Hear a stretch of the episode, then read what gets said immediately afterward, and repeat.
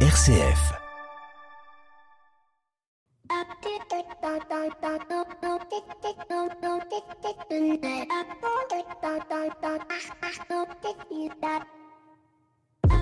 Bonjour à toutes et à tous. S'engager ou déserter, c'est le titre du nouveau livre d'Hubert de Boisredon, industriel nantais qui dirige une ETI, une entreprise de taille intermédiaire dans le domaine industriel et qui compte plusieurs milliers de collaborateurs à travers la planète. Et dans cet ouvrage, il réagit à cette injonction venant d'un certain nombre de jeunes diplômés de grandes écoles de boycotter les entreprises qui ne sont pas en adéquation avec les enjeux climatiques et sociaux auxquels notre époque doit répondre. Le livre est sur ma table de chevet, je ne vais donc pas vous en faire la recension, mais je dois vous avouer que le titre m'a fait réagir. S'engager ou déserter. Un choix complexe, presque accusateur envers cette jeune génération qui place le sens avant tout. Et s'y mettre le sens avant tout, c'était se tromper de sens. Peut-être que le bon sens, finalement, ce serait d'investir ces entreprises, de s'y installer, de briguer des postes à responsabilité. Et vu leur parcours, ce ne sera pas très difficile à mon avis. Et avec le temps, peut-être, de construire une entreprise plus responsable, plus durable, plus désirable. Certes, si on se focalise sur le court terme, cela semble infaisable, mais avec un horizon plus long, plus lointain, je pense que ce n'est pas impossible. Et puis il est vrai aussi que s'il n'y en a que très peu à se risquer dans cette démarche de transformation, eh bien bien évidemment cela risque d'être vraiment difficile. Mais si nombreux s'y engagent, si l'on choisit d'investir plutôt que de déserter, de convertir plutôt que d'abandonner, de transformer plutôt que de détruire, alors peut-être, je dis bien peut-être, nous aurons de fait fait un petit pas à hauteur d'homme, mais un grand pas pour l'humanité. Bienvenue dans l'écho des solutions. L'écho des solutions. Patrick Longchamp. Voilà, bonjour à toutes et à tous. Je suis très très heureux de vous retrouver dans l'écho des solutions. Cette semaine, nous allons évoquer la question du développement des compétences et de l'emploi dans les métiers de l'industrie et de la métallurgie. C'est le second volet de notre série d'émissions sur la question industrielle en France. Et pour en discuter avec nous, eh bien, euh, j'ai trois invités autour de la table. On retrouve euh, Hubert Mongon. Vous êtes délégué général de l'UIMM, l'Union de l'industrie et des métiers de la métallurgie. Bonjour Hubert. Bonjour. Et puis euh, à vos côtés, Géraldine Dubois. Vous êtes dirigeante d'une petite PME de 9 salariés qui s'appelle Sous du Pain. Vous êtes situé en, Seine-et-Marne. Vous faites de l'industrie et de la tôlerie fine pour le secteur de l'aéronautique, de la défense et de la recherche. Bonjour Géraldine. Bonjour.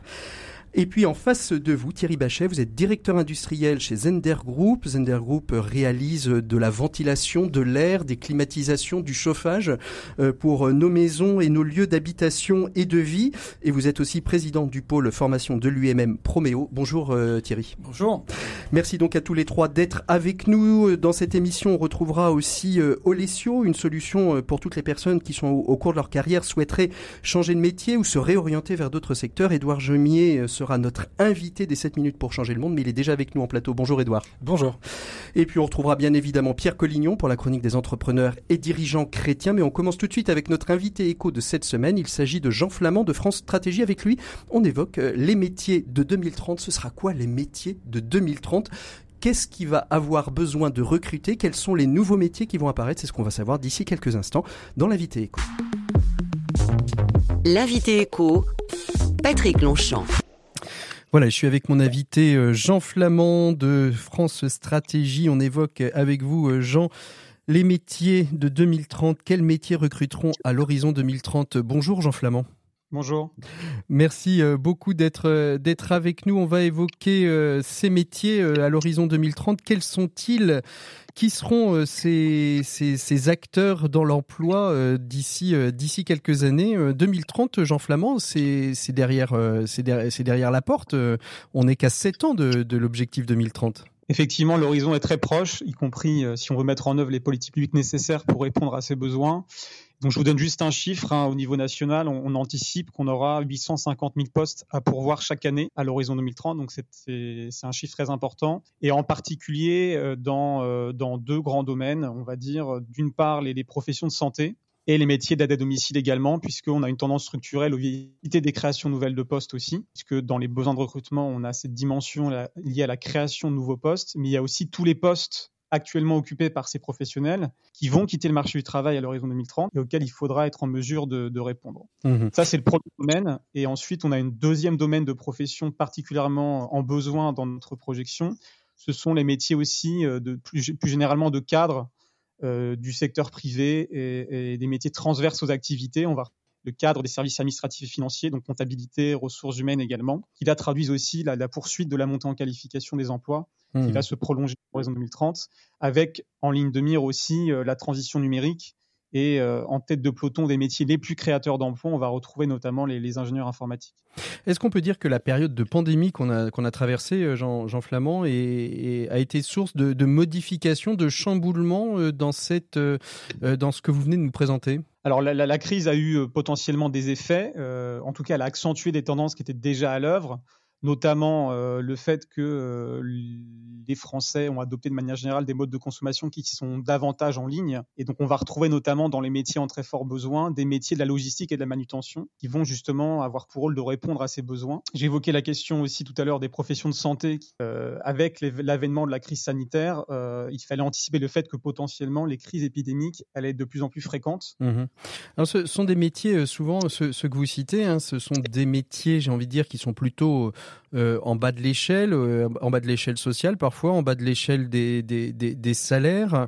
Euh, comment est-ce qu'on peut appréhender euh, C'est un million d'emplois hein, quasiment qui sont à pourvoir. C'est plutôt des, emplois de, basse qualification ou parfois, euh, si c'est pas de, basse qualification, ce sont plutôt des emplois qui sont pas très rémunérateurs. Comment est-ce qu'on va arriver à mobiliser ce million de personnes vers ces emplois qui sont pas très attractifs on peut on peut le dire, euh, Jean Flamand? Oui, alors tout l'enjeu de ce rapport, c'est un diagnostic quantitatif sur les besoins de recrutement et sur l'évolution aussi des difficultés de recrutement.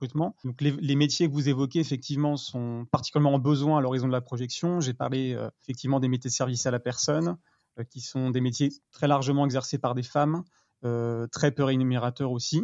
il y a une vraie problématique de qualité des emplois de manière générale dans ces métiers, hein, qui sont liés aux conditions de travail et d'emploi. Et donc tout l'enjeu aussi de ce travail, c'est de dire attention, il y a des points d'alerte euh, sur certains métiers, particulièrement peu qualifiés, pour lesquels les besoins sont très forts, mais on a une très grosse problématique d'un défaut d'attractivité de manière générale. On a très peu de jeunes finalement qui se destinent à ces, à ces métiers à la sortie du système de formation initiale.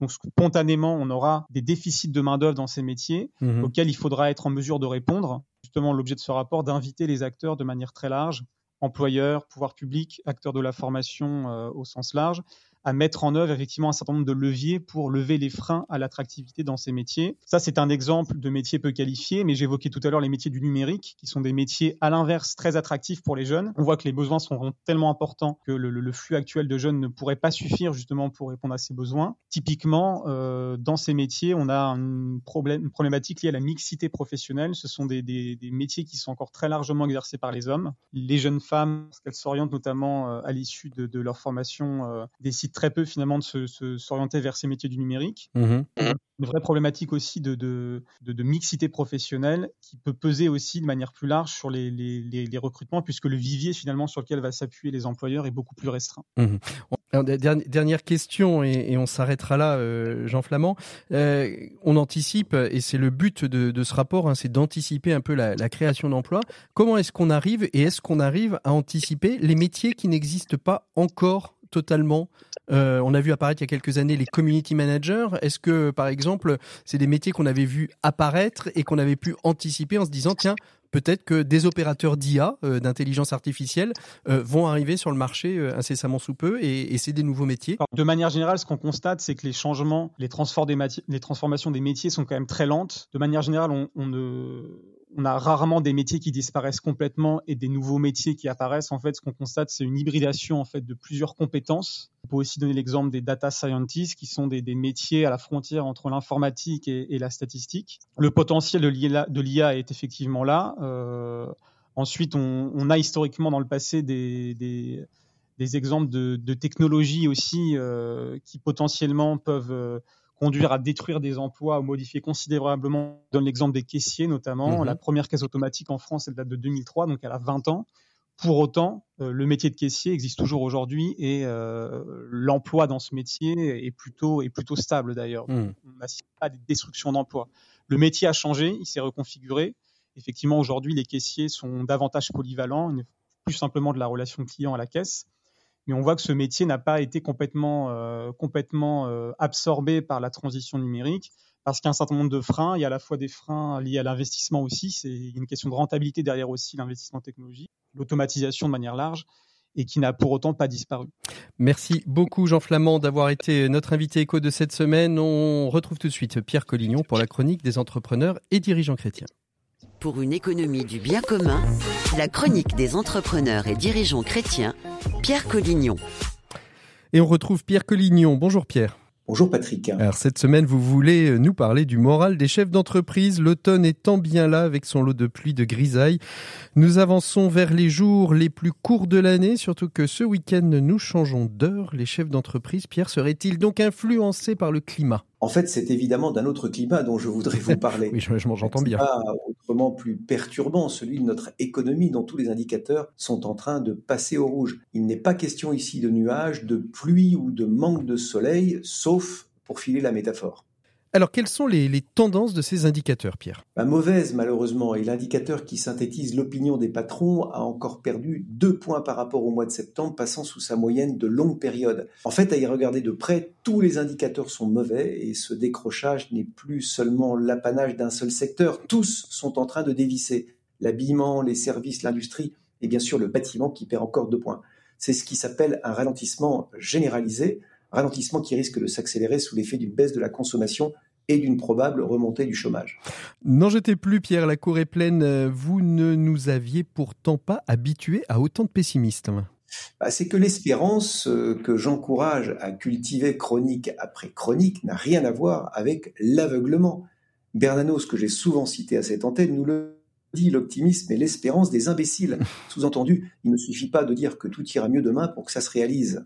L'espérance, c'est vraiment autre chose. Elle ne doit jamais nous empêcher de voir la réalité on ne va jusqu'à l'espérance, dit Bernanos, qu'à travers la vérité.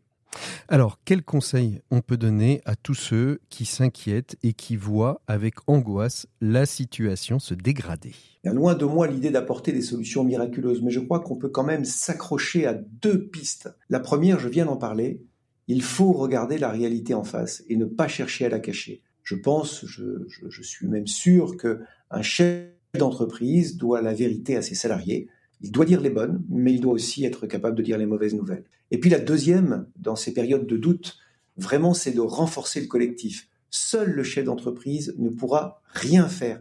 Il y a plus d'idées dans plusieurs têtes que dans une seule, et pour se sortir de situation, rien ne vaut le collectif. La technique, on le sait, ne peut suppléer à tout, et le regard que le chef d'entreprise porte sur ses collaborateurs, le respect qu'il leur manifeste, le souci qu'il a de considérer chacun d'entre eux, y compris, y compris les plus petits, eh bien tout cela porte du fruit à l'heure où se lèvent les vents mauvais. Merci beaucoup euh, Pierre Collignon euh, pour euh, cette entrée en matière. Des petites pistes quand même pour faire face aux moroses actuelles, c'est le principal. Nous on fait une pause musicale dans l'écho des solutions. On se retrouve tout de suite après avec nos invités pour évoquer une question qui n'en est pas très très éloignée quand même, qui est la question de l'emploi des compétences dans les métiers de l'industrie et de la métallurgie. Merci beaucoup Pierre, à la semaine prochaine. Au revoir.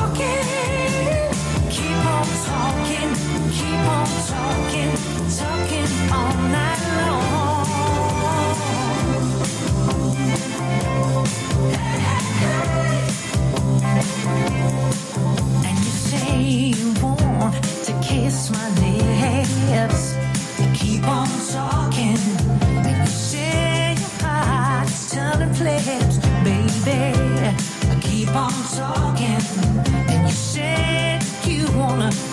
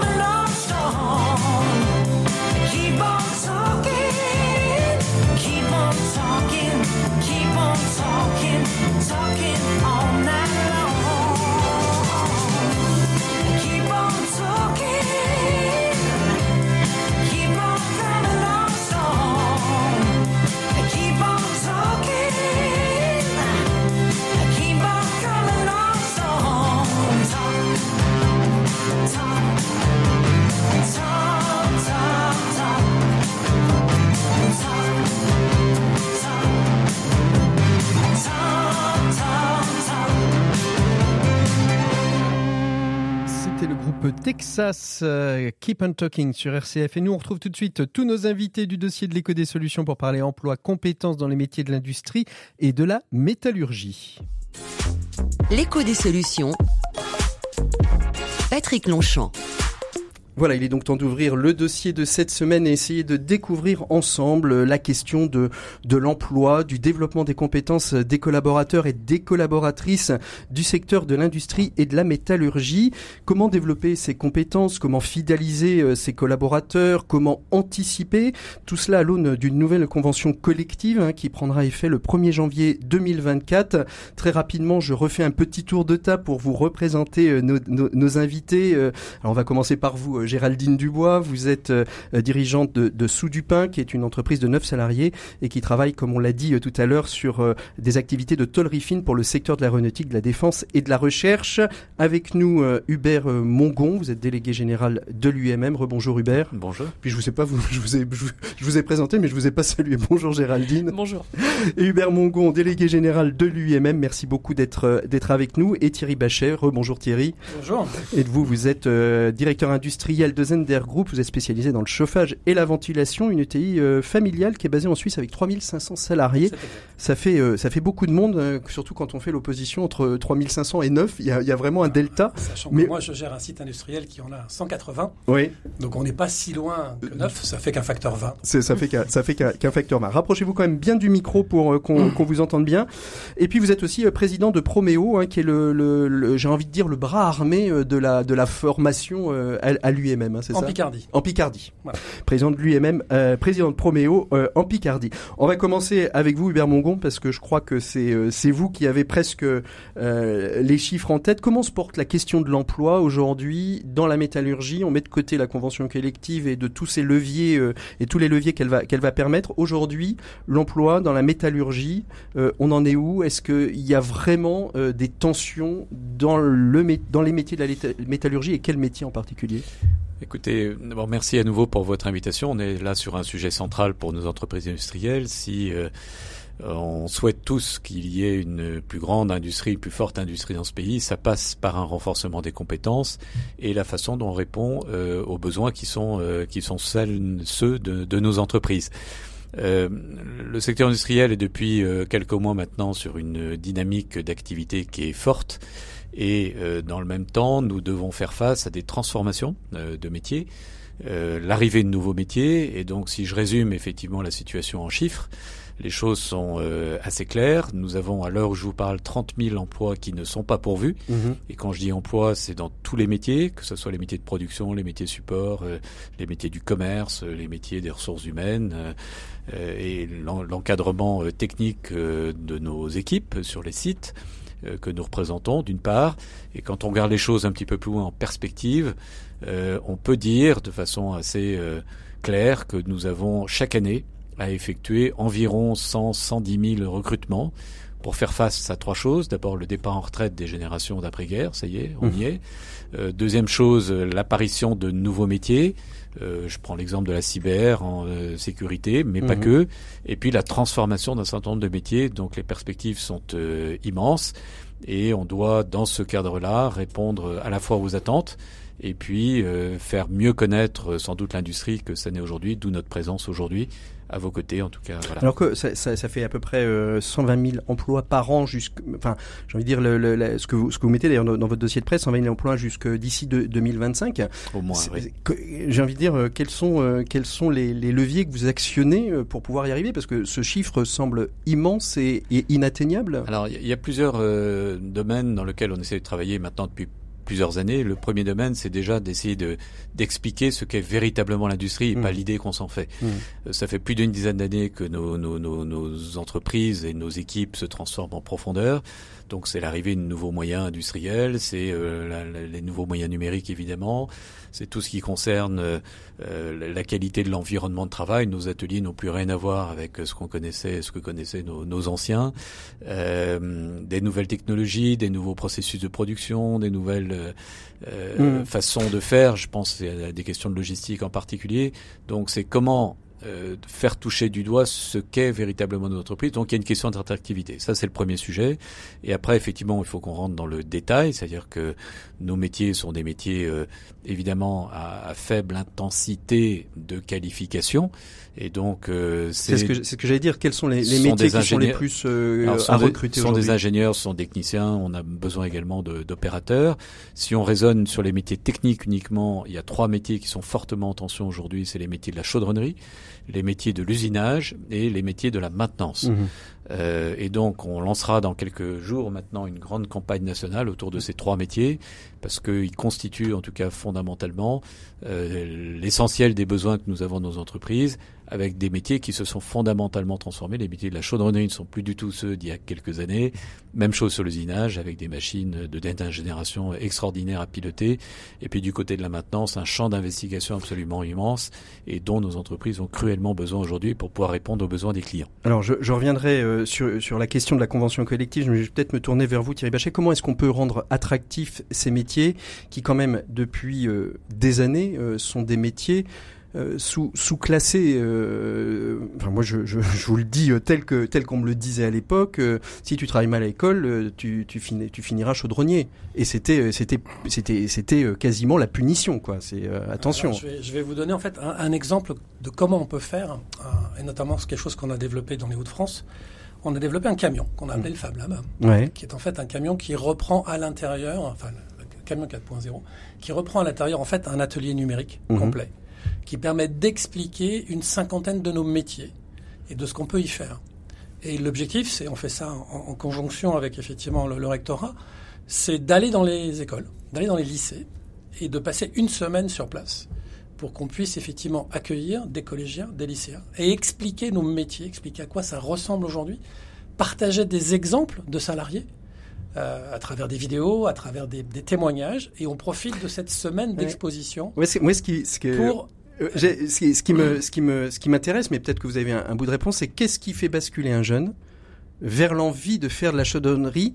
C'est-à-dire une, une euh, comme aujourd'hui un jeune aurait envie de faire du football parce que euh, parce qu'il trouve ça beau, parce que il y a, y a de la célébrité, parce que ou qu'on a envie de qu'est-ce qui ou, de faire de la menuiserie parce qu'on peut faire de beaux objets. Qu'est-ce qui va euh, dans l'esprit du jeune transformer son regard d'une vidéo, sa vision d'une vidéo, à l'envie de faire ce métier?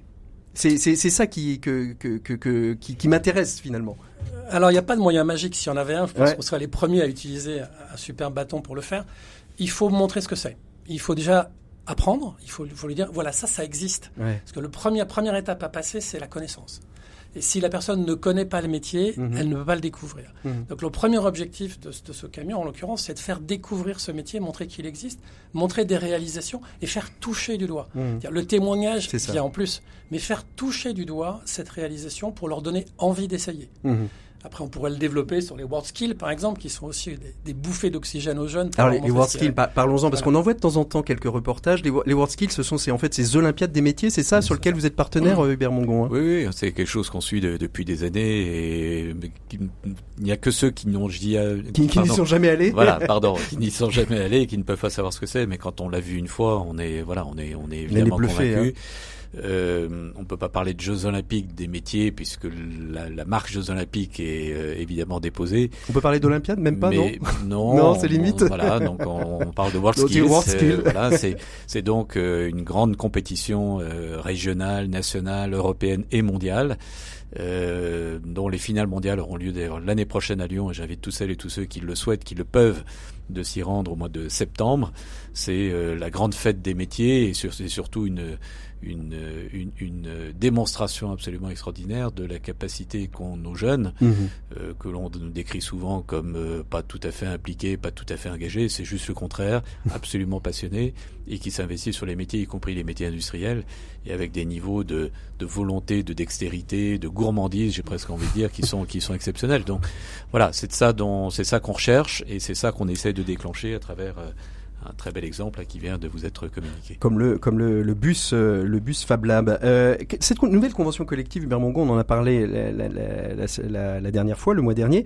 Euh, comment elle vient répondre justement à, cette, à ces problématiques d'emploi, de développement d'emploi, des compétences, de fidélisation des, des collaborateurs? Ce qui est très intéressant, c'est que dans les gènes même de cette nouvelle convention collective, on a mis la question de l'attractivité au centre. Mmh. Euh, bien évidemment, à travers euh, un processus de classement des emplois qui se veut plus transparent, plus équitable, plus juste et qui répond donc aux attentes mmh. euh, aujourd'hui des, des, salariés, notamment sur les registres de la communication, euh, notamment sur le registre de l'animation et du management, c'est mmh. très important.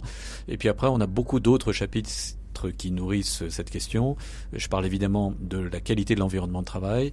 Je parle des rémunérations, puisqu'on le dit pas assez souvent, mais les rémunérations dans l'industrie sont supérieures à la moyenne des rémunérations des autres secteurs d'activité, entre 13 et 15% C'est pas euh, négligeable dans, le, dans les débats actuels. Euh, une convention collective également qui traite le contrat de travail avec un certain nombre de droits et devoirs mais qui va assez loin euh, dans ce domaine-là. Et puis après, euh, la création d'un dispositif de santé, donc prévoyance mutuelle de branche, qui se veut là aussi de, de qualité, sans oublier euh, les questions euh, plus larges, mais qui sont importantes pour tous, du dialogue social, avec un dialogue social qui est vraiment inscrit dans les gènes et au cœur du fonctionnement de l'entreprise. De la convention collective. Euh, et de l'entreprise. Alors justement, on a une, quand, quand, je vous ai présenté Géraldine, j'ai failli dire enfin, enfin une femme dans ce, dans ce métier de l'industrie. Alors je dis ça avec un sourire parce que je connais beaucoup de femmes qui sont chefs d'entreprise dans le domaine de l'industrie, mais la, la, la, question qui est centrale, c'est aussi la féminisation de, de ces métiers de l'industrie, parce que naturellement, on l'a vu, on a fait des invités sur la place des, des femmes ingénieurs, sur la nécessité de dire aux jeunes filles ne vous fermez pas les filières d'ingénieurs, etc. Cette réflexion, elle est aussi au cœur de cette convention collective elle sur la féminisation oui, des métiers, Hubert elle. Elle est totalement centrale. Euh, on peut pas dans l'industrie euh, émettre des besoins de, de ressources sans évidemment euh, traiter cette question de la féminisation de nos métiers. Euh, ça fait des années qu'on est, si j'avais un chiffre à vous donner, aux alentours de 20% mmh. de taux de féminisation de nos métiers, tout filière, tout métier, toute structure mmh. euh, confondue. C'est évidemment totalement insuffisant, euh, ne serait-ce que pour répondre aux besoins qu'on évoquait tout à l'heure. Donc il faut qu'on on fasse très sensiblement progresser ce chiffre. Et la seule chose que je peux vous dire, c'est au cœur du plan stratégique de l'UMM 2023-2027 et dans quelques semaines, on devrait pouvoir vous faire des annonces extrêmement plus précises, structurantes. On fait l'émission trop tôt alors. Voilà. On, revient, on, reviendra si vous avez la gentillesse de nous inviter. Oui, oui, on reviendra. On, on a reviendra. beaucoup de choses à dire là-dessus. On, on, se retrouvera. Ça veut dire qu'aussi vous avez creusé la, la dimension RSE, la, la, dimension sociétale aussi, parce que on parle de la féminisation des métiers, mais euh, l'égalité des genres, euh, la question, euh, la question toute simple aussi parfois du, du, du, congé paternité, du qu'est-ce que je voulais. Hop là, là, je vais refaire ma, ma question parce que je l'ai ici.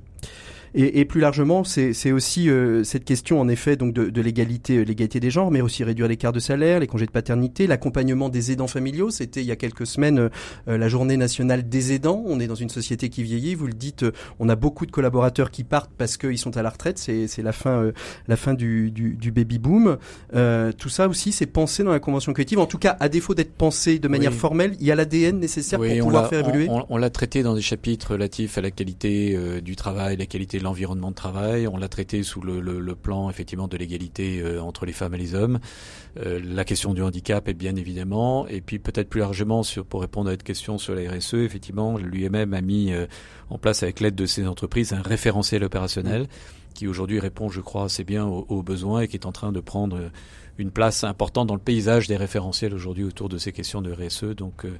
Oui, oui, sujet central. Mais ah. euh, on, on, est au travail, donc on, il y a encore oui, beaucoup oui. à faire. Comme, comme, vous le disiez euh, la dernière fois, cette convention collective euh, va évoluer avec le temps. Elle prend effet le 1er janvier 2024. Oui, alors pas, pas trop vite, ah, parce, pas trop que, vite, mais... parce que euh, voilà, ça fait quand même quelques années qu'on y travaille. Donc non, mais ce on, que je veux dire, le temps que les gens se l'approprient et voilà, qu'elle prenne sa pleine voilà, mesure. On va essayer hein, de ça. faire en sorte qu'elle soit déjà bien comprise et bien appliquée, et puis pour ce qui est de l'évolution, on restera attentif, mais enfin, c'est pas une priorité. C'est pas une priorité. Géraldine Dubois, donc vous êtes, je rappelle, vous êtes dirigeante d'une PME de 9 salariés. Euh, autant dire que euh, les questions d'emploi, de fidélisation sont, sont, nécessaires parce que 9 salariés, c'est pas beaucoup. Vous êtes un petit peu aux, aux commandes de tout. Vous êtes à la fois euh, la, la, dirigeante, la stratège, la responsable RH. comment se manifestent ces problématiques d'emploi? On a entendu un peu ce que disaient Hubert et, et Thierry tout à l'heure. Comment se manifestent chez vous ces problématiques d'emploi, sachant que quand il y en a un qui bouge, ça déstabilise assez rapidement euh, l'ensemble, l'ensemble de l'entreprise, non? Oui, tout à fait. Nous sommes une petite entreprise et pour autant, nous avons besoin de, recruter pour à la fois agrandir notre équipe et pour renouveler les compétences. Mhm. Et c'est un sujet qui prend effectivement beaucoup, beaucoup de temps euh, parce que, étant une petite entreprise, nous sommes peu visibles, peu connus du grand public et donc nous avons très peu de candidatures en entrée. C'est ça. Alors quelles sont les, candidatures par exemple aujourd'hui dont vous avez besoin? D'abord, est-ce que vous êtes sur du développement? Là, on dit vous êtes neuf. Est-ce que vous vous envisagez par exemple de développer un petit peu euh, les emplois là dans les euh, dans, dans, les mois, dans les dans les dans les temps qui viennent? Oui, oui, nous avons connu une forte euh, croissance ces dernières années et nous avons besoin d'agrandir notre équipe en particulier l'équipe atelier avec des profils euh, tauliers et soudeurs de précision. Donc on peut faire un peu de pub. Hein. Si vous êtes taulier ou soudeur de précision, n'hésitez pas à nous envoyer un petit mail à RCF et on fera suivre à Géraldine. Euh, on ne sait jamais. Hein, ça peut être. Euh, on va on va tester, voir savoir si nous sommes un, bon relais de l'emploi sur sur les territoires. mais alors justement tous ces besoins, comment comment vous faites pour euh, anticiper, par exemple, ces nouveaux métiers on, les évoquait dans l'invité éco. Il y a des, métiers, des, compétences qui évoluent. Comment vous, faites euh, évoluer euh, ces métiers? Comment vous répondez à vos problématiques d'emploi, Géraldine, à, à Sous-du-Pain Alors, ces dernières années, nous avons passer le virage du numérique en faisant rentrer des nouvelles machines, des nouveaux logiciels. Donc nous avons beaucoup sensibilisé et formé les collaborateurs pour que tout le monde y trouve son compte et mhm. que tout le monde soit formé et puisse suivre dans l'aventure euh, du numérique. Alors comment, comment vous avez fait, euh, comment vous avez, vous avez actionné quel levier pour y arriver? Parce que quand on forme et qu'on est une petite équipe, on peut avoir cette problématique, ben, je suis dans la formation mais je suis pas dans l'opérationnel, donc il faut arriver à jongler avec tout ça. Comment, comment vous faites en tant que dirigeante euh, Exactement, c'est un peu sportif. forme, on fait beaucoup de formations en interne. On forme pas forcément tout le monde euh, en, même, temps. Euh, on forme aussi en fonction des affinités de chacun euh, pour que le, nouvel outil numérique puisse être utilisé de façon compétente et pour que les ressources soient multiples sur mmh. chaque outil. Vous utilisez un petit peu l'alternance aussi, ces, ces, moyens qui, sont, qui, qui permettent à la fois de faire connaître les métiers, de former en interne et peut-être après de fidéliser et de garder dans l'entreprise? Oui, nous prenons des apprentis en BTS euh, chaque année, un à deux apprentis. Euh, ça permet d'avoir euh, quelqu'un qui, travaille chez nous pendant deux ans. en revanche, nous rencontrons beaucoup de problèmes pour les garder après l'apprentissage. Donc nous essayons de trouver des moyens de fidélisation. étant une petite entreprise, on travaille beaucoup sur des prototypes et petites séries. Mhm. Donc nous formons les personnes de l'atelier sur le maximum de machines pour que chacun puisse conduire sa production euh, de A à Z. De manière autonome Voilà, de manière autonome pour donner vraiment euh, de l'intérêt au travail. Euh, que ça soit vraiment concret. Alors pourquoi, pourquoi justement ceux que vous formez ne restent pas? Je pense pas que ce soit lié à la qualité du travail ni à la qualité de l'environnement dans, dans lequel. Est-ce que c'est euh, est-ce que c'est une question euh, de, lieu où vous êtes, de, territoire? Qu'est-ce qui fait qu'on n'arrive pas à conserver euh, un emploi qu'on a formé dans son entreprise? Ou les moyens peut-être tout simplement financiers de l'entreprise, j'en sais rien. on aimerait vraiment beaucoup pouvoir garder les gens sur le long terme parce qu'on a besoin de les former en interne et une fois qu'ils sont formés, on aimerait qu'ils restent. Pour les personnes qui viennent travailler dans le cadre d'un CDI, nous essayons de donner un maximum de sens au travail pour que, euh, dans la mesure des du possible, nous donnons les applications mhm. des pièces. Par exemple, nous avons des pièces qui vont sur la Lune, nous avons des pièces qui servent euh, à la recherche euh, sur le cerveau, par exemple. Ah oui, donc le sens, là, prend. Il y a quelque chose, on parlait avec Thierry de, de, cette, de, donner à voir. Voilà, ce que je fabrique va partir sur la Lune. Va avoir un vrai intérêt. Mhm. pour les apprentis, on sent vraiment un désir de voir autre chose de leur part. certains apprentis sont partis et reviennent quelques années plus tard chez nous, ce qui est une vraie victoire pour nous. Les, euh, revenants, comme disent certains, ils partent, ils reviennent. Parce qu'on a beaucoup ça dans le monde de l'entreprise. Hein. Il n'y a pas que, il y a pas que, il y a pas que dans l'industrie. Ils ont envie de voir un petit peu ce qu'est le monde de l'industrie avant de pouvoir euh, finalement se fixer. Puis cette jeune génération, peut-être Thierry, vous vouliez réagir, mais peut-être que cette génération, elle n'a pas tellement envie de se fixer. On sent que, voilà, moi j'en ai vu dans, dans la queue de la boulangerie dire, oh bah euh, là je prends une année sabbatique, je pars avec ma copine un an faire le tour du monde, puis je reviendrai, puis je trouverai bien du job, quoi. Je crois, je crois qu'on a fait affaire à tous les profils. je voudrais juste compléter un peu ce qu'a dit Géraldine. On a aussi beaucoup d'entreprises qui prennent des apprentis pour les aider à se former. Mm. Il n'y a, pas que dans nos entreprises des gens qui prennent des apprentis pour eux-mêmes.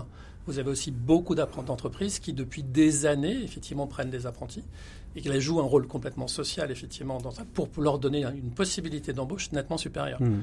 les taux de succès, effectivement, les taux d'emploi de nos apprentis tournent aux alentours de 95 ou 96 et donc, moi, je tiens à remercier aussi toutes les entreprises qui jouent ce jeu de la formation et qui, en fait, vont le faire pour les autres industries. Et il faut savoir que, si je prends l'exemple de la Picardie, on a seulement 50% de nos apprentis qui sont purement dans l'UMM. On fournit aussi toute l'industrie au sens large. Mmh. Alors, il y, a quelque chose, il y a un phénomène en ce moment, c'est euh, et on le disait, hein, on est dans une période depuis, je crois, les années 80, on n'a pas vu ça. Euh, on va pas dire de plein emploi, mais là, on sent que aujourd'hui, euh, ce sont plus les entreprises qui sont recrutées que les entreprises qui recrutent des, collaborateurs. Est-ce que vous êtes d'accord avec moi, Thierry euh? Alors, je crois que pour une fois, effectivement, le balancier tourne. Hein, c'est chacun un peu son tour de temps en temps et régulièrement. Il y a un petit peu cette possibilité-là. Effectivement, les jeunes ont plus de choix. on peut peut-être aussi se féliciter du fait que l'apprentissage leur donne plus de choix ça veut dire aussi que c'est une filière qui, porte ses fruits et qui permet à chacun de, bah, de, pouvoir euh, euh, définir son avenir un peu comme il le souhaite. Notre et, on voit c'est que ça reste dans l'industrie. Et on voit des entreprises de l'industrie qui ont du mal à recruter. Euh, je pense à deux trois que qu'on a reçus ici d'ailleurs, qui créent leurs académies en se disant écoutez, nous on a tellement de mal à recruter que on va créer notre propre structure de formation parce que parce que sur ce territoire, à ce moment donné, pour nos, nos besoins, on a besoin de tant de personnes, donc autant être diplômant à l'intérieur de l'entreprise. C'est un phénomène qui, que, que vous voyez. C'est un phénomène qui existe, c'est un phénomène qu'on accompagne même en tant que, que parce qu'on a un vrai savoir-faire sur le plan de la formation. Et si une entreprise est suffisamment importante, ou un groupement d'entreprises suffisamment important pour avoir son propre vivier, ben, autant qu'on les aide. Mmh. Parce que le bout du bout, c'est quand même que ces jeunes soient formés et qu'ils soient disponibles pour nos entreprises. Mmh. Alors, c'était l'entreprise A ou l'entreprise B, au bout du bout, c'est pas très grave. L'important, c'est qu'il y ait quelqu'un pour, pour ces entreprises. Mmh. Alors justement, Proméo, euh, sur, la, sur la Picardie, euh, c'est combien d'établissements euh, qui, qui sont vos bénéficiaires Comment on arrive jusqu'à vous? Je dois avouer qu'avant de préparer cette émission, je ne savais pas que ça existait. Alors, Proméo, en fait, ça regroupe tous les centres de formation pour l'industrie, les CFAI et les AFPI de Picardie. c'est sept établissements hein, répartis effectivement sur le territoire. C'est 340 employés. On a 3000 apprentis Hein, que l'on forme effectivement, et on forme à peu près 22 000 personnes par an pour le monde de mmh. l'industrie.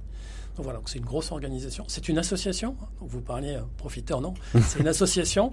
La gouvernance est assurée par des industriels, ce qui fait qu'effectivement, euh, au conseil d'administration, on parle beaucoup du comment, très peu de chiffres, mmh. mais comment va-t-on faire Comment va-t-on répondre aux besoins de nos entreprises Et on recherche avant tout la proximité, bien comprendre leurs besoins, être très à l'écoute des industriels nos formateurs passent beaucoup de temps chez les industriels, jamais assez si j'écoute les industriels, mais c'est effectivement l'objectif de manière à pouvoir vraiment avoir une formation, euh, soit effectivement formation complémentaire, soit apprentissage qui colle mmh. vraiment alors, quelle, place justement joue le territoire? Parce qu'on sait bien que sur la question de la formation professionnelle, c'est plutôt les régions qui sont euh, aujourd'hui, euh, je veux dire, à la manœuvre en termes de, de, de, financement public pour les lycées, les lycées professionnels.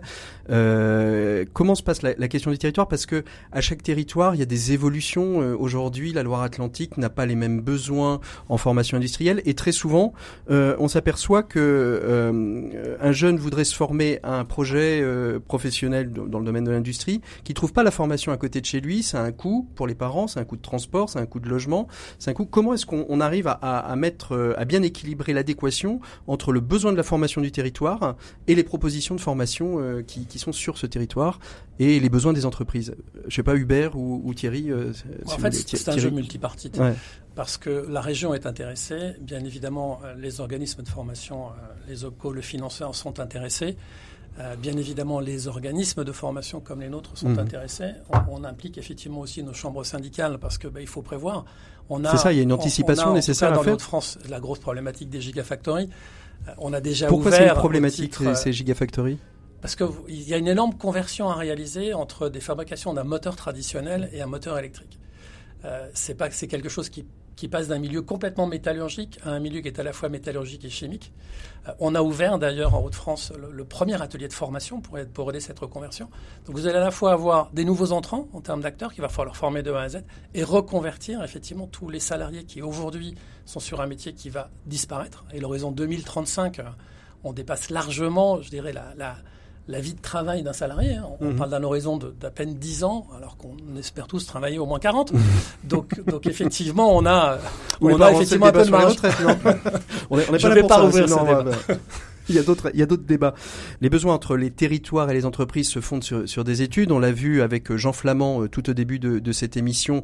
Grâce à France Stratégie, ce sont ces outils-là qui vous permettent de travailler, Hubert, pour pouvoir dire, euh, voilà un petit peu vers où il faut qu'on aille, qu'on pousse la formation sur tel ou tel sujet, qu'on dise aux entreprises, attention là, euh, ça va, ça va coincer si vous faites pas attention. Alors peut-être deux choses à rappeler. D'abord, l'UMM c'est avant tout un réseau de mhm. chambres territoriales et qui est donc implanté dans tous nos territoires et c'est eux qui finalement sont les acteurs sont les acteurs et les réceptacles des besoins et qui définissent les grandes orientations de la stratégie prise par l'UMM. C'est toujours bien de s'en souvenir. On est dans un système totalement euh, euh, à, la fois très intégré et désintégré volontairement. C'est-à-dire que la priorité est donnée à l'action des territoires et aux réflexions et euh, mmh. voilà aux contributions des territoires. Une fois qu'on a dit ça, on travaille en parallèle avec un observatoire paritaire des métiers de la métallurgie, qui est un organisme, comme son nom l'indique, paritaire. C'est-à-dire que c'est un observatoire que nous pilotons avec les organisations syndicales, je précise toutes mhm. les organisations syndicales. Et c'est au sein de cet observatoire qu'on mène des travaux et des analyses, des besoins, des études, des transformations, des reconversions, ce qu'on mhm. évoquait tout à l'heure, dans la filière automobile, mais dans la filière navale aussi, dans la filière énergie, dans la filière euh, aéronautique. Et c'est au sein de cette euh, organisation qui est très euh, c'est pas un machin, hein, c'est très opérationnel. Les études elles sont menées de façon extrêmement pragmatique. On partage de façon totalement transparente les, les fruits de, de, ces travaux et on réfléchit à la façon dont on peut orienter nos actions et mmh. nos stratégies d'un point de vue très opérationnel. Mmh. Ça fonctionne bien, je crois que ça existe dans quelques branches mais chez nous, ça existe euh, et ça fonctionne particulièrement bien. euh, Thierry, euh, Thierry Bachet, euh, comment comment on, on, on, travaille? Et peut-être vous, Géraldine aussi, nous dire comment, par exemple chez Zender, vous travaillez cette anticipation? Parce que entre les, on sait à peu près ceux qui vont partir, on sait pas forcément combien on va en rentrer. Comment on anticipe, comment on construit à l'intérieur d'une entreprise cette nécessité, ce besoin et arriver à terme et arriver à terme? Alors Thierry. Ben, de façon très pragmatique, hein, c'est-à-dire d'abord effectivement identifier les partants, avec toujours l'aléa, l'aléa de, la date, bien mhm. sûr. Identifier surtout les compétences, hein, c'est-à-dire que comme toute entreprise, on a une matrice de compétences salariés euh, poste de travail euh, pour s'assurer qu'on a toujours suffisamment de disponibilité et mhm. d'anticipation mhm. effectivement de compétences. Et là, on raisonne pas individu, on raisonne vraiment compétences. D'où effectivement aussi la, la nouvelle convention où ça, on est, complètement dans une logique de compétences. Et c'est pour notre part, savoir identifier les compétences dont on a besoin aujourd'hui, celles dont on aura besoin demain, et celles qu'on va devoir transformer et celles qu'on va devoir acquérir. Mhm. Donc c'est un travail, je vais dire presque tous les jours, avec des phases, des phases d'accélération à certains moments et de ralentissement à d'autres en fonction des départs et de ce qu'on, bien sûr mhm. aussi du carnet de commandes. Euh, mais c'est un travail effectivement qui a besoin de faire avec une anticipation à peu près à 5 ans. Et, comment on fidélise? Parce qu'aujourd'hui, euh, la main-d'œuvre, 120 000 personnes euh, par an pendant 5 ans, hein, c'est ça, Uber, c'est compliqué, donc il faut garder ses collaborateurs. Comment on met en, œuvre ces opérations de fidélisation de ces collaborateurs pour pas qu'ils aillent voir ailleurs, surtout quand l'emploi est, est, là et que ailleurs, peut-être que l'herbe peut être plus verte, même si c'est pas forcément le cas? Alors, on n'empêchera jamais l'herbe d'être plus verte, d'accord? Ça, c'est une réalité de base.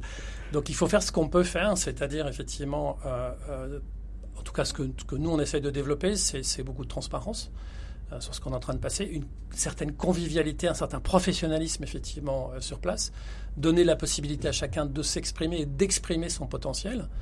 Euh, et c'est par ces biais-là. Après, mm. il n'y a jamais de, de stratégie. Quand on est dans un groupe euh, aussi grand que le vôtre, même si vous dirigez une BU de, de 280 salariés, il y a toujours cette possibilité, grâce à la formation, à la formation interne, de pouvoir, est-ce que de, pouvoir passer peut-être d'un poste d'ouvrier à un poste de technicien de, maîtrise, d'évoluer dans l'entreprise et sûr, pas rester. Euh, bien sûr. Après, il faut, faut jamais oublier qu'une entreprise a une logique un peu pyramidale. Euh, qui, fait que, qui fait que pour tout le monde, tout n'est pas possible. C'est ça. Donc, donc, on a forcément un taux de succès et, et un taux de non-succès. Mm. Ce qu'on vit en non-succès, c'est un échec. Et ce qui est un succès, on s'en félicite tous. Euh, Comment vous faites, Géraldine, vous, pour euh, fidéliser vos collaborateurs? Neuf salariés, il faut, les, faut les garder. Moi, je, je, reste toujours un peu obnubilé par ces, ces, ce tout petit nombre parce que finalement, il est presque vital pour vous. Un de plus, un de moins, ça peut jouer grandement sur, sur, sur votre activité? Oui, oui, effectivement. Et on essaye d'être le plus transparent possible sur nos perspectives de projets qui peuvent mm. intéresser les collaborateurs. Euh, c'est vrai que la nouvelle convention collective euh, nous a permis de nous a donné des outils pour euh, présenter repositionner les, les, postes, les emplois. Pour oui, tout à fait, parce que dans une petite entreprise, ce n'est pas forcément fait de façon très formelle. Mhm. Et là, on a dû se poser beaucoup de questions, tout mettre sur papier, se rendre compte qu'il ne fallait pas lier ça aux personnes, mais aux postes, mhm. ce qui est beaucoup plus transparent pour tout le monde, ce qui nous permet de donner des indications plus claires à l'extérieur dans quand on fait des offres de recrutement et euh, pour les salariés euh, d'avoir une vision beaucoup plus claire de à quel poste ils sont. Neuf salariés, ils sont là depuis combien de temps en moyenne, vos, collaborateurs, euh, Géraldine? La plupart sont partis à la retraite entre 7 et 15 ans. Donc la donc là, vous avez une jeune génération qui est arrivée. Donc en plus, vous repartez, pas de zéro, mais en tout cas, vous repartez avec de, de, nouveaux collaborateurs qui, ont, qui sont moins ancrés peut-être dans l'histoire de, de l'entreprise familiale. Oui, tout à fait. Et pour autant, ça reste une entreprise familiale euh, avec une grande proximité. Euh, le fait d'être un petit nombre, ça mm. permet de communiquer très facilement. Quel serait le levier pour vous à actionner, Géraldine, pour justement euh, permettre un développement des compétences, de l'emploi qui soit serein? Prenez le temps de la réflexion, je reposerai la question. Thierry Bachet, pour, pour conclure, le levier qu'il faudrait actionner pour vous, ce serait lequel? Je vais aussi passer pour le moment. Alors si tout le monde passe, je vais être obligé de conclure cette émission. Hubert Mongon, quel est le levier pour vous qu'il faudrait actionner euh, rapidement? Est-ce qu'il y a aujourd'hui euh, des choses dans des, des, des, trous dans la raquette de la loi, dans le euh, des, des, points que les entreprises doivent avoir en tête pour que justement cet objectif de, de, de 120 000 emplois par an jusqu'en 2025 puisse être réalisé? Non, mais je crois qu'on l'a dit tout à l'heure. Le, le, principal sujet, c'est d'essayer de, de transformer l'image que les Français ont de l'industrie. Je pense que c'est le point central euh, quand euh, les, les, les, les, prescripteurs, c'est-à-dire principalement les familles, les amis, les enseignants, euh, auront touché du doigt le, la qualité des, des, emplois proposés, les opportunités, les salaires. Mmh. et la qualité de l'environnement de travail, je pense qu'on aura fait un grand pas. Mmh. on sait que c'est un travail qui va être très long. On l'a commencé en 2017, pour être très précis. Euh, on va le poursuivre euh, dans les mois qui viennent et en 2024. Mais je pense que c'est le, point central. Alors on fait beaucoup de choses. On a des journées portes ouvertes. On, a énormément d'échanges avec les rectorats. Mais c'est un travail euh, immense et on peut pas avoir pendant des années expliqué aux Français que l'avenir du pays c'était ailleurs qu'en France en matière industrielle. vivre une crise du Covid où on s'est aperçu que nos médicaments principaux étaient faits à l'autre bout du monde, qu'on n'avait pas la capacité de produire des masques et s'apercevoir tout d'un coup que l'industrie c'était vital.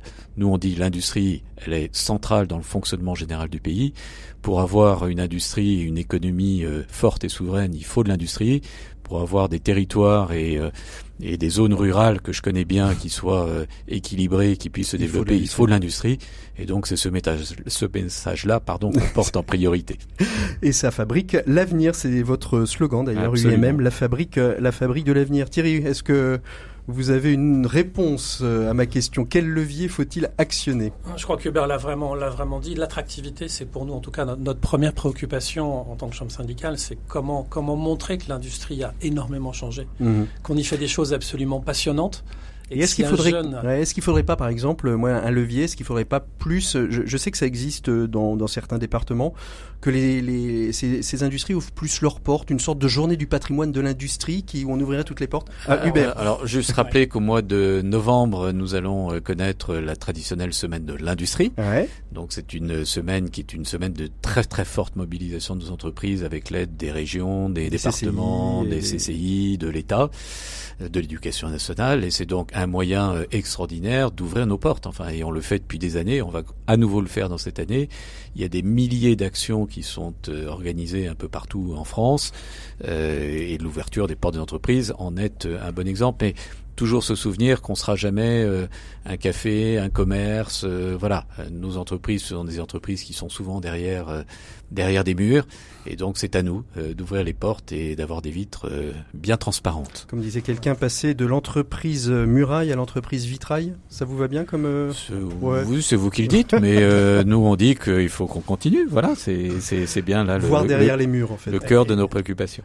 Pour, pour compléter en fait ce que, ce que dit Hubert, on le fait aussi au niveau des centres de formation, mmh. notamment le centre de formation des apprentis, qui sont en fait des mini-usines euh, en soi, sont, font des journées d'ouverture 5, 6, 7 fois par an à mmh. peu près dans toutes les régions de France et donnent aussi un aperçu de ce que peut être le milieu industriel et de ce qu'il peut offrir. Géraldine, est-ce que vous avez pris le temps de la réflexion sur ma petite question? Quel levier? Oui, et je rejoins ce qui a été dit. Il est important que les jeunes viennent vers nos entreprises, non pas par dépit, mais par euh, intérêt.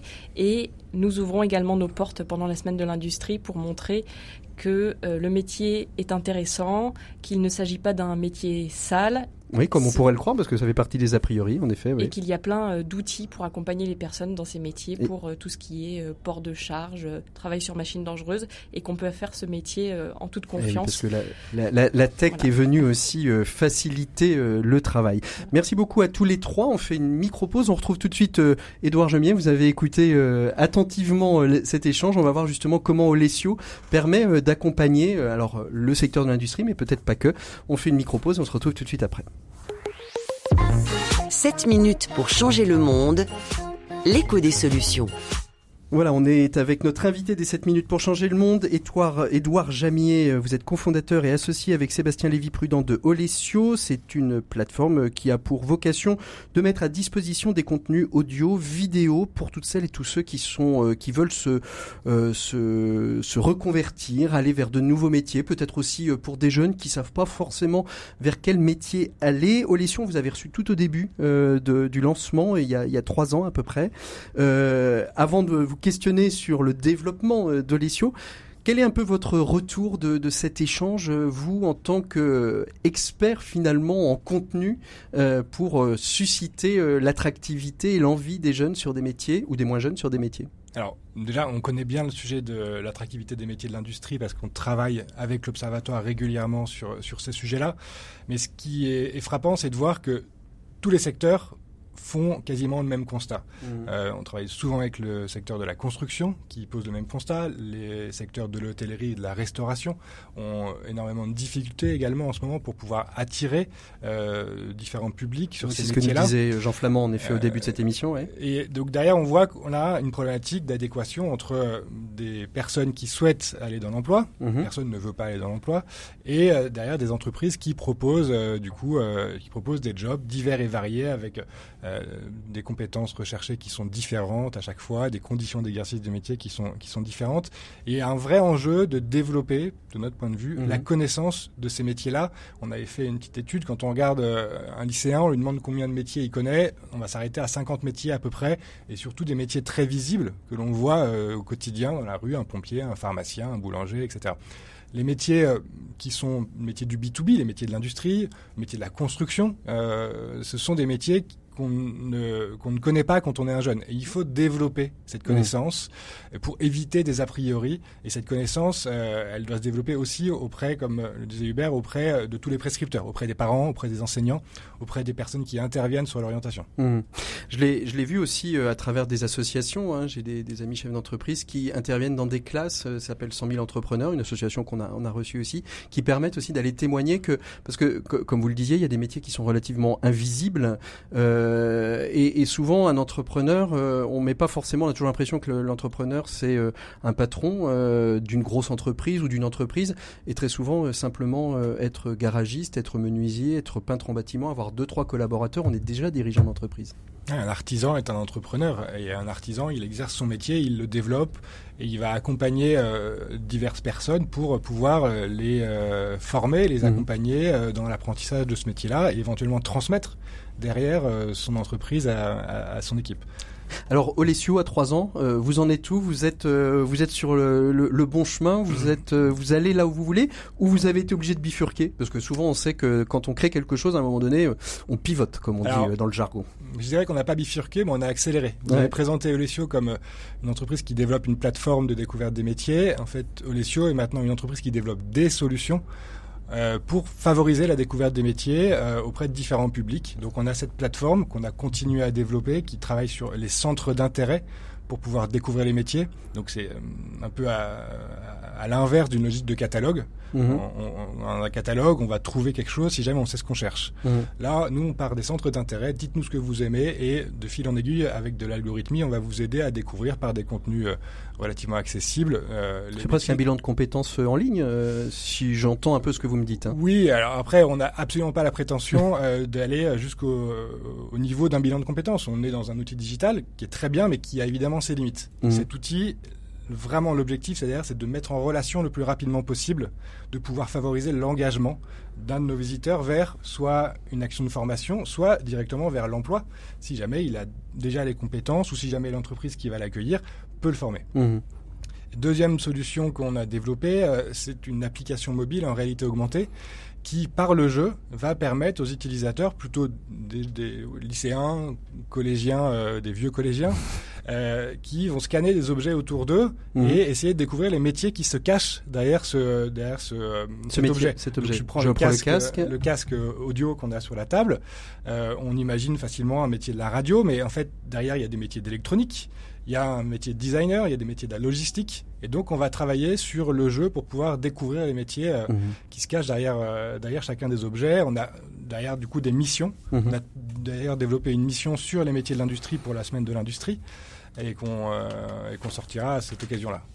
Et puis un peu de formation, et puis de mise en lien aussi, parce que c'est bien de découvrir des métiers, mais à un moment donné, quand on se dit ah tiens ça c'est mon métier, il faut aussi pouvoir trouver et vous orienter aussi vers les les les, les, par exemple vers Proméo. Euh, si on, découvre on bah, découvre un métier, Proméo Picardie. On, on, discutera avec Thierry après de, ça, mais euh, effectivement euh, la conviction qu'on a développée depuis la création de l'ESIO, c'est que promouvoir, présenter les métiers, c'est indispensable, mais il faut aller plus loin. Il faut aller vers de l'engagement. Il faut aller chercher de l'engagement auprès des publics, jeunes ou mmh. moins jeunes, pour pouvoir soit les orienter vers l'emploi, soit les orienter, donc les entreprises qui recrutent, soit les orienter vers de la formation. Donc travailler sur l'engagement. Merci beaucoup Edouard Jamier. On arrive au terme de cette émission. On peut trouver tout sur olesio.fr bien évidemment. Olesio.fr, euh, vous trouvez tout ce que vous, euh, vous recherchez. Proméo a un site remarquable où on trouve justement toutes les formations, euh, toutes les formations nécessaires région par région pour pouvoir vous former au métier de la métallurgie et de l'industrie. Merci Hubert Mongon d'avoir été avec nous. Merci Thierry, merci Géraldine, merci Edouard. Nous on va se quitter pour mieux se retrouver la semaine prochaine. La semaine prochaine, on ouvrira le mois de l'économie sociale et solidaire et ce sera euh, pour nous le moment de faire un point sur finalement, on parle beaucoup de cette ESS, mais c'est quoi et elle vient d'où? Ce sera avec notre invité Jean-François Drapry. On évoquera l'histoire de l'économie sociale et solidaire. Merci à toutes et à toutes. Bonne écoute des programmes de RCF. On se retrouve la semaine prochaine ou sur les plateformes de podcast dédiées si vous souhaitez nous réécouter où vous voulez, quand vous voulez. À très bientôt. Au revoir.